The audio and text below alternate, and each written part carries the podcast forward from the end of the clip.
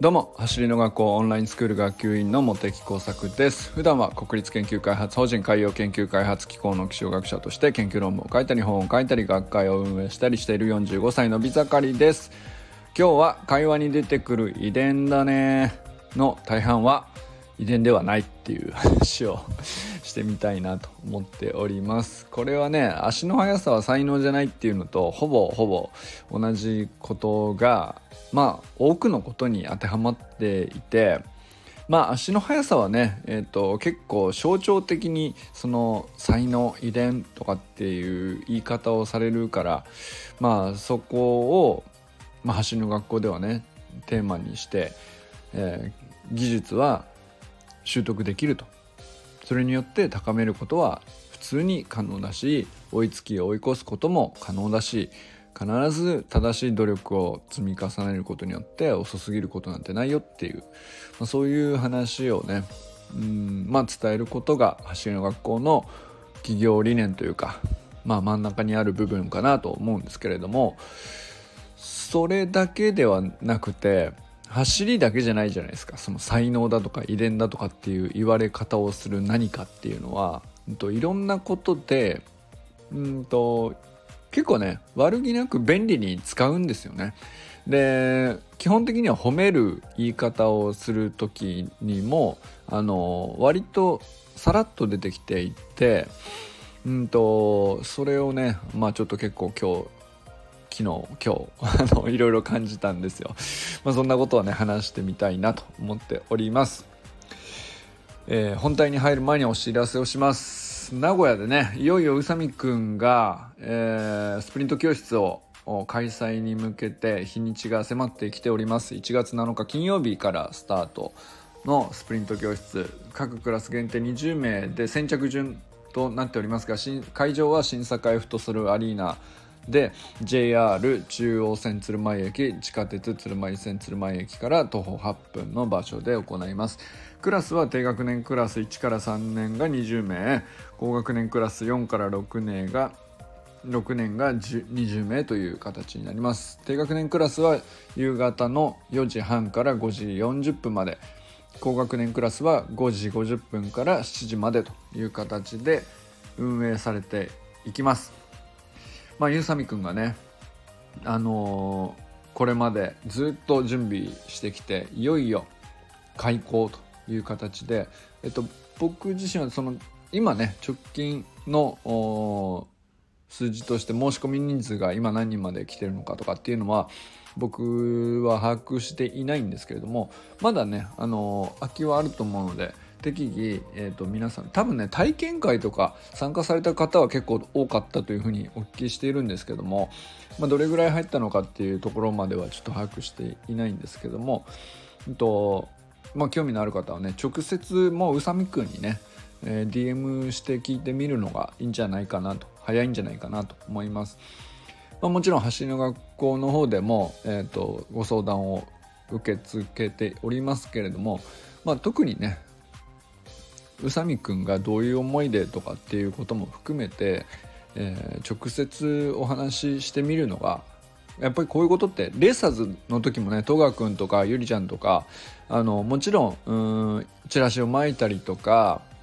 まあいろんな SNS での発信とかっていうこともやっていましたけど結局その今ねレーサーズには23人の人たちが入っていますけどでこれからまだまだ入りたいっていう問い合わせが日々来るんですけどやっぱりね DM で直接あの話してみるっていうのはとてもいいことじゃないかなと思っていて。やっぱり自分のその生活パターンと目指している目標とうーんまあ、どういうふうにマッチさせていくかっていうのは意外と大事なところで単純にそのいいプログラムだからっていうだけの話ではないと思うんですよね。もちろん値段も含めてですけど。でそういうところも含めてやっぱり本当に納得した人が一人一人ね入って、えー、より良い人生を開いていくために所属するっていうことがとても大事だと思うんですよね。それは本人にとってもそうだし宇佐美君にとってもやっぱりよりねうんその子のために何ができるかって、えー、本当に心から彼は考える あの何て言うのかな、まあ、僕からすると そこまでっていうぐらいねほんと真面目な子なのであのまあそういう意味でもねやっぱりその表面的なあ情報だけではなくてねしっかり理解した上で納得した上で、えー、入って頑張ってもらうっていうのがね一番いいんじゃないかなと思ったりしております。さあということでですね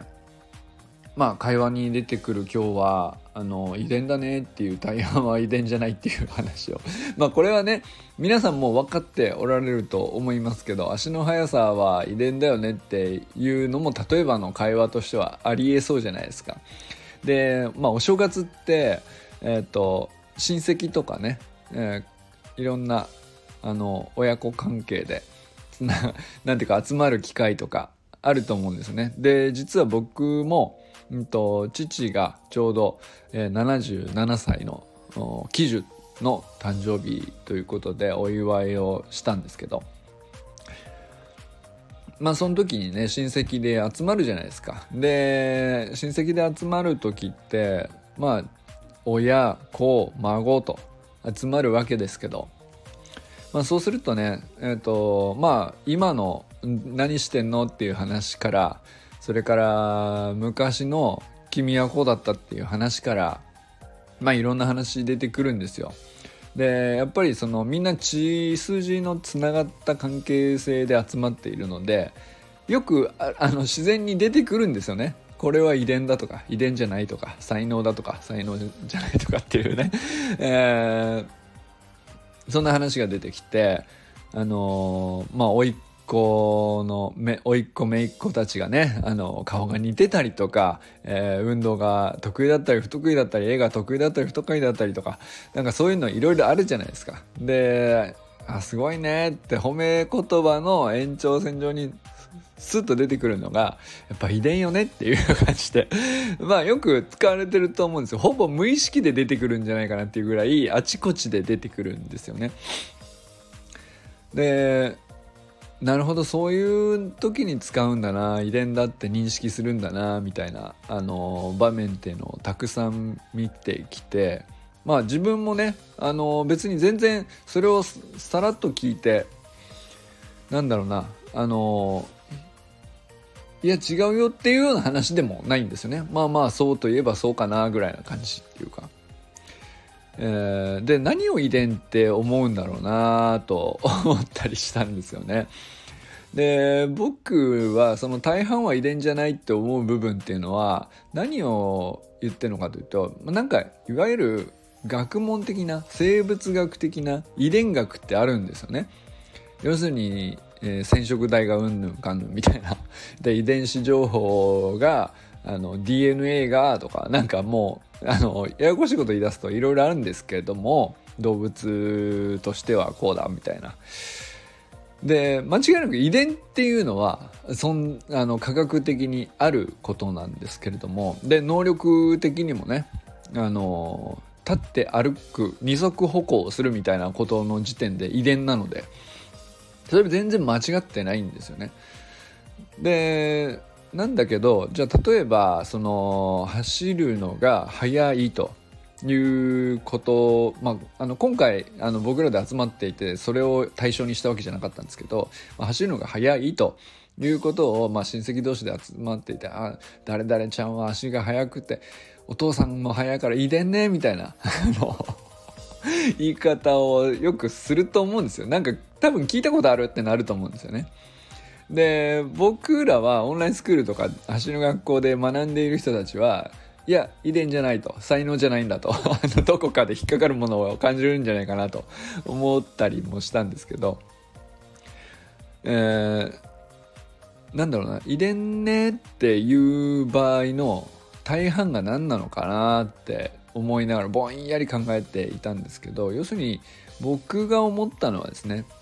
おおむね家庭環境家庭におけるルーティーンですね。生活のルーティーン。あるいは、まあ、家庭の一歩外出てえ、ー、とまあ学校であったりとか学校に通うまでの距離であったりとかそれからまあ学校での何ていうか取り組みもそうかもしれないですね。生活環境全体を指すかなと思うんですね。であるいは本人が置かれている、まあ、塾に通ってるとか通ってないとかもあるかもしれないけど、まあ、そこでどういう人と一緒につながっているかとか交友関係も含めてですかね。要するに子供にとって、えーと、周囲の一日過ごす上での当たり前にある無意識にある環境っていうのが、あの、あると思うんですよね。でそれが自然にその能力を発達させるように仕向けていくんじゃないかなと思うわけですよ。でそれは間違いなくあって例えば、えー、学校まで家と学校までの距離が遠くて山道で田舎の子だったりするとね、えー、毎日片道歩いて30分とかある子とえーと、目の前に家の目の前が学校で、あのー、5分ぐらいで着くんでギリギリまであの ねお家で過ごしてまあ時間になったらパッとちょっと遅れたとしても全然間に合うみたいな感じでつけることでは、まあ、あの必要とされるうん能力であるとか判断基準であるとか考え方であるとか全然違ってくるんですよね。でそれっていうのはえっ、とまあ家族としてどのようにそういう状況に対してこういうルーティンでこなしていくのが良いと決めて、えー、普段からねなんか行っていることとかあったりするわけですよ。まあ、例えば、うん、もうそういうふうに長く長い距離を常に日常的に歩いたり走ったりっていうことを必要とするんであればまああの両親も普段からうんとあちこちね動き回る必要があったりする環境だったりすることが多くてそうするとまああの普段から、えー、外をどれだけ効率的に動き回るかっていうまあ、その基礎体力の部分から、えー、自分の体を維持しておくとかあるいはかなり鍛えておかなきゃいけないとかっていう職業の方もいらっしゃると思うんですよね。でそうすそうするとそういう家庭環境において、えーまあ、お父さんもお母さんもそれをしているのが、まあ、当たり前っていう状況下で子供はそれを見ていてその動きを真似しようとするわけじゃないですか。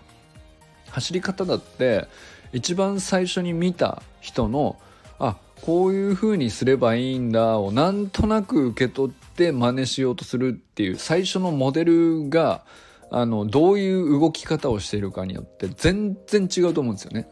あのそもそも走ってるのを見たことがないっていう状態の子供が、うんと、なんとなく走るっていう場合といっつもお父さんが毎朝1 0キロとか走ってるみたいな で何か何かあるとすぐどっかの駅伝大会に出てるだとかなんだとかっつってあっちこっち飛び回っていてで走る姿を見ていてとかあるいはまあそれは長距離じゃなくて短距離のそういうことをしてる人もいるかもしれないですよね。でそれによってその動きがあ走るということなんだと理解したらそれを真似しようとするっていうのが基本的に何て言うか無意識であまりその学習とか勉強とかっていう感覚のない時点での子供のしていることだと思うんですよね。でそういう動きを自然とお父さんの動きと似ていくとか自然とお母さんの仕草と似ていくとかそれって遺伝じゃないじゃないですか。完全にあのいっつも一緒に暮らしている人の真似をしているっていうモデリングっていうんですけどあの脳で言うとねミラーニューロンとかいろいろありますけど、まあ、その一番接していて一番信頼していて一番うん感情を深く抱いている人の動きであったり仕草であったり生活習慣をあの取り入れていこうとするという、まあ、それが自然に起こることなんですよね。でそれっていうのはあの結果的に周囲から見るとなんでそんな風に秀でているんだろうみたいに見られる時があってそれを持ってまあお父さん足速いもんねみたいなね。あのそれが遺伝だねって言われるっていう会話の文脈上ね。まあさらっとまとめると遺伝だねってまとめたくなるじゃないですか。でも普段の、えっと、24時間かける何百日みたいなプロセスをずっと見ているわけじゃないんですよね。親戚同士ってそんもう久しぶりに会うからさ。そうしたりするとあの、どういうプロセスで少しずつ身につけていってこういう風に成長していってみたいなあの、いちいち考えないじゃん。そうすると、まあ遺伝だよねってまとめるのが一番こう、なんていうか、丸く収まるっていうか。その悪気があるでもなければ良かれでもなく、まあ、自然にそう感じるということはまあ当たり前だよねっていう、うん、ことですね。でその家族内で言っている分には何ていうかそほぼ多分害がないというか まあまあそうだねって言ってそのままいいところを伸ばして自分の長所なんだって認識してね、伸ばしていったりすると思うんですよね。それでいいんですよねきっと。足の速さが例えば速い子がいて、うんと、それはお父さんからの遺伝だねで全然いいんですよ。あの才能だね頑張ってねみたいな才能だねと言った上で頑張ってねって言ってるんでその才能だけではもったいないからその上でああのもし本当に楽しくてそれを生かそうと思うんだったら努力もしたらいいんじゃないっていうことを、えーと、付け加えているわけですよね。その時点で才能じゃないとも矛盾していないというか、えー、ふわっと遺伝だねとまとめておきながら努力が必要であることはあの含まれている文脈なんですよね。それがだからなんか家族の中でこうしお互い信頼している者同士の中でこうさらっとまとめて言うには遺伝だね才能だねでいいんだなっていうふうにあの多々思えることが会話の文脈上あったなということをねこのお正月経験しました。なるほどなと僕はものすごく納得してそしてそれをですねえー、おそらくなんですけどその感じで何も普段何を積み上げているかを知らないのに他人に対しての評価において才能遺伝っていうことを持ち出した時にズレが起こるんだと思うんですよね多くの場合。えー、例えばなんかチームのコーチであるとかそんなにその子のこと知らないじゃんっていう あのそういうレベルの時にね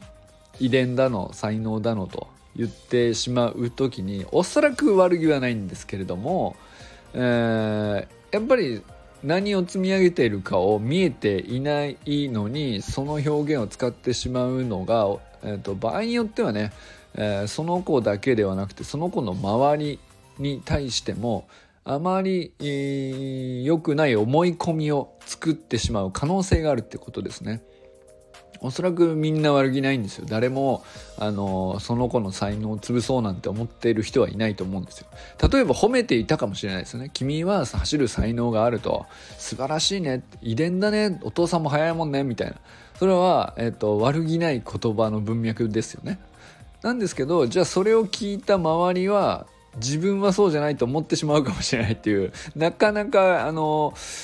ねえーと、要するに信頼関係がどれぐらい深いかどれぐらいお互いの理解が深いかとかっていうの次第では、うんと、逆に何て言うかあのひねくれってではないけど別な意味で取りかねないなっていう関係性もあると思うんですよね。でまあそれは親戚同士であってもあるっちゃあるんだけどよりねその外に広がっていって特に関係性がまだできていない状況で使う言葉としてはあのまあある種の思い込みを言われた本人かもしくは言われていない側の方が俺は違うんだなあいつの方が確かに早いもんなってなる可能性高そうじゃないですか。すごいわかる気がするんですよ。で僕は言われたことがない。ちなみにね。足が速いね。才能だね。お父さんも速いからだね。まあ実際ね僕は速くなかったしお父さんも速くなかった。でだけどうんとまあ、例えば弟なんかは、えー、僕の弟なんかは長距離な長距離走は結構速かったりなんかしてでよく考えたらお父さんはあの全然速くないんだけど朝起きてジョギングするみたいな習慣があったんですよね。でそれ結構弟は小さい頃からやっていたんだけど僕はまああのあまりにも、えー、体力がないことを心配したところから こう小学校高学年ぐらいからちょこっとやったり中学校になってからもたまにね、えー、部活についていけるぐらいの体力はつけなきゃなっていうんで、えーと、一緒にお父さんと朝走るみたいなこと何回かやったことありますけどずっと続いたわけじゃなかったりとか。そうするとやっぱり積み重ねてる量が違うんで結果的に、えー、積み重ねの小ささによって僕の走力っていうのは単純にそんなに高くなかったっていうだけの話なんだけど弟はね割と小さい頃からそれがまあ兄貴があの無理やり釣り出されているがそれになんかよくわからないけど弟は無意識のうちについていくのが当たり前になっていてで結果的に無意識でやりたいとかやりたくないとか知らない状況の中で走るのが当たり前になっていてえー、気づいたら積み上げていた。で結果的に周りより速かった。お俺結構勝てるぞってなった時にさらにこうもっと競いたいぞ。1位は2位 ,2 位だったら悔しいから1位になりたいみたいな、まあ、それでこう努力の味を覚えたりとか。そういうサイクルが彼にはかかっていたんだろうなと思ったりするんですよね。そうすると,、えーと彼の身に起こっていたのはあの間違いなく才能ではない。お父さんが早かったわけじゃないんで。だけどお父さんが、えー、作っていたジョ朝ジョギングするっていうのはどうかなっていうまあある種の習慣ですよね。朝のルーティンとしていいんじゃないかという試みがあってそれにめちゃくちゃうまくはまったんですよね。嫌だなとかやりたくないなとか辛いなとかあまり考える段階ではなくてそういうことを思いつかないでなんとなくやることになっていて、えー、続けていたらその 早くなっちゃっててそしたらもうそのその軌道に乗ったらねあの自然に努力ができるような年齢になった時に、えー、自分の長所として認識してるからまたもどもっと伸ばそうみたいな感じになっていくと。で彼はね結局大人になってもめちゃくちゃ今長距離速いんですよね。駅伝だの、えー、なんだあの結局短距離も速いんだけど とにかくフィジカルがめちゃくちゃすごくて、えーまあ、10キロ 30, 30何分とかで走るって言ってましたから、まあ、前もねちょっと話しましたけどまあとにかくすごい走力なんですよね。でも確実に言えるのは彼は遺伝ではないっていう。あの間違いなく努力によって。でその努力っていうのが彼にとっては苦しいものではなくて楽しいものとなるようにうんと認識がうまくはまったんですよね。で生活の一部にルーティンとしてはま入っていったことからえ出来上がっている積み上がうまく積み上がって能力が身についたっていう、まあ、そういうことですね。それが短距離だったら短距離が速かったんでしょうねっていう話です。で長距離だってもそうでしょう。で運動神経とかもさまあふわっとした話なんですよ。運動神経誰弟はよくて、えー、お兄ちゃんはあんまりだったみたいな 話とかね。僕なんかはまあそのパターンなわけなんですけど。あとはそれは結構こう孫とずっと何て言うのかな。あの誰々ちゃんは本当に走るのがかけっこ上手ねみたいな。あの運動神経がいいのねみたいな。何ていうか。そんな根拠も何もないよ評価するような目があるわけじゃないけど言うじゃん。そでその結構ちょっとしたことで、えー、まあ親戚関係ないぐらいだったら俺はまあいいのかなと思いつつちょっと広がって外に出ていった時に安易にね根拠なくその言葉を使っている場面っていうのが結局このなんとなく今ね、えー、結局才能だろってなっちゃうっていう。えまあ、僕らが今一番覆したいと思っているその常識を作り出しているんじゃないかなと、まあ、そういうふうに、えー、まあ正月のね、えー、親戚の団らんの中から もうちょっと広げて妄想というかでもそうなんじゃねえかなというねシナリオというか仮説というか、うん、どこでもあることじゃないですか。全然この感じの会話を、うん、僕特別なものだと思わなかったんですよね。よくあるどこにでもある普通のことを喋ってるなと思ったんですよ。だからこそなんですけど日本人どこでもこれをやってるんだなと思えるぐらい普遍性のある話じゃないかとシナリオとしては。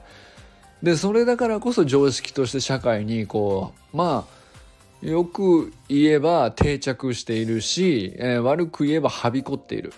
わけですよね。でいいものもあると思うんですそれによってね、えー、モラルが高まるみたいな内容の部分もそれによって、えー、定着している部分が一方ではあるでしょうし。でも一方ではその諦めにつながるようなね認識というかそれがあの裏側でははびこってこびりついて離れないみたいな感じになっているんだろうなとだから社会の当たり前の認識みたいな部分っていうのはあの悪いことばっかりじゃないと思うけどその諦めにつながりやすい部分っていうのは発見したらやっぱり一つずつ丁寧に剥がしていきたいなっていうそういうことがね、えー、今走りの学校でやっていることなんだろうなと。で走りの学校ではねとにかく足の速さということだけにフォーカスしてでそこで、えー、もし、えー、諦めてしまうとか自信がなくなるとか自己肯定感が下がるとかっていうことがもし起こっているならそれだけでも絶対に解決できると言い切れるよということで活動しているんですけどそのためにはですねやっぱりその子その人それぞれのどうしてそう思い込んだのかっていう個別のストーリーがあるしそのシナリオがあるしそれに沿って丁寧に剥がしていくしかないんですよね。足の速さ才能じゃないんだの一言ではって気がついて翌日から努力を積み重ねるなんてそうそういきなりはできないですよ。やっぱり長年染みついているので長年言われ続けているのでえー、あっという間にね自信を取り戻して翌日からキラッキラしながらスプリントトレーニングをもう夢中になってやれるかっていうと誰もがそうじゃないと思うけどうんまあ今まで自分の認識当たり前だと思い込んできた何かはあのそれが出来上がっていくシナリオとプロセスがあったはずでそれを一個一個自分で見つけて剥がしていくしかないんだなと僕は改めてね思ったんですよね。だからなんかオンラインスクール生を見ていてもやっぱり本当それぞれなんですけどあのまとめてプログラムとか練習メニューとかはやっぱりね一つのものをみんなで統一してやっていくっていう形にはもちろんなりますけどそれぞれ取り組む人たちはあの何て言うか自分が積み上げてきた当たり前のどこにえー、強みがありあるいは、えー、何か、えー、トレーニングを続けていく上で少しブレーキをかけていたりする部分があるのかっていうそこは自分でしか、あの振り返れないし向き合えないし取り除くこともお父さんにもお母さんにもできないんですよ。やっぱり自分でやるしかない。それはちっちゃい子であってもそうなんですよね。でそこをどうやってあの一人一人とね、走りの学校としても向き合っていくのかっていうのは走りの学校側の課題かなとは思ったりしますね。まあ、もちろん僕もそういうことに興味がありますけどやっぱり、えー、250人300人ってこれから増えていったとしても必ず全員の名前を覚えてね一人一人とでどういうふうな目的なのかでなぜそのように今認識しているのかっていうところまで丁寧に向き合っていけるようなあの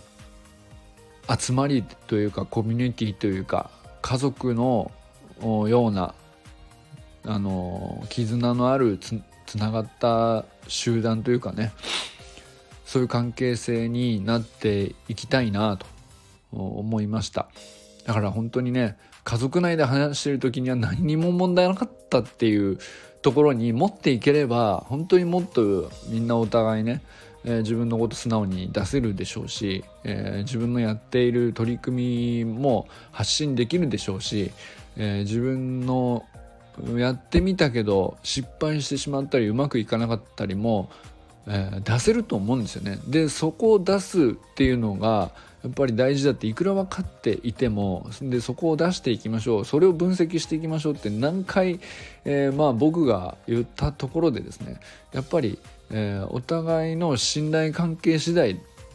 ではあの、やっぱりなかなか出せないって気持ちは当然自然なことなんで、えー、まあ、それも含めてやっぱり、え安心できる場を作っていくしかないというか、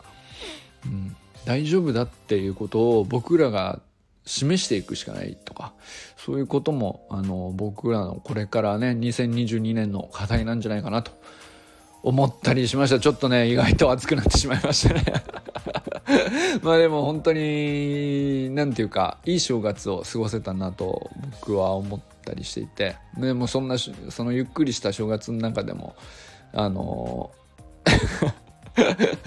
ほぼ四六時中走りの学校のね何かしらのことを考えているというまあ完全に取りつかれてますねっていうね。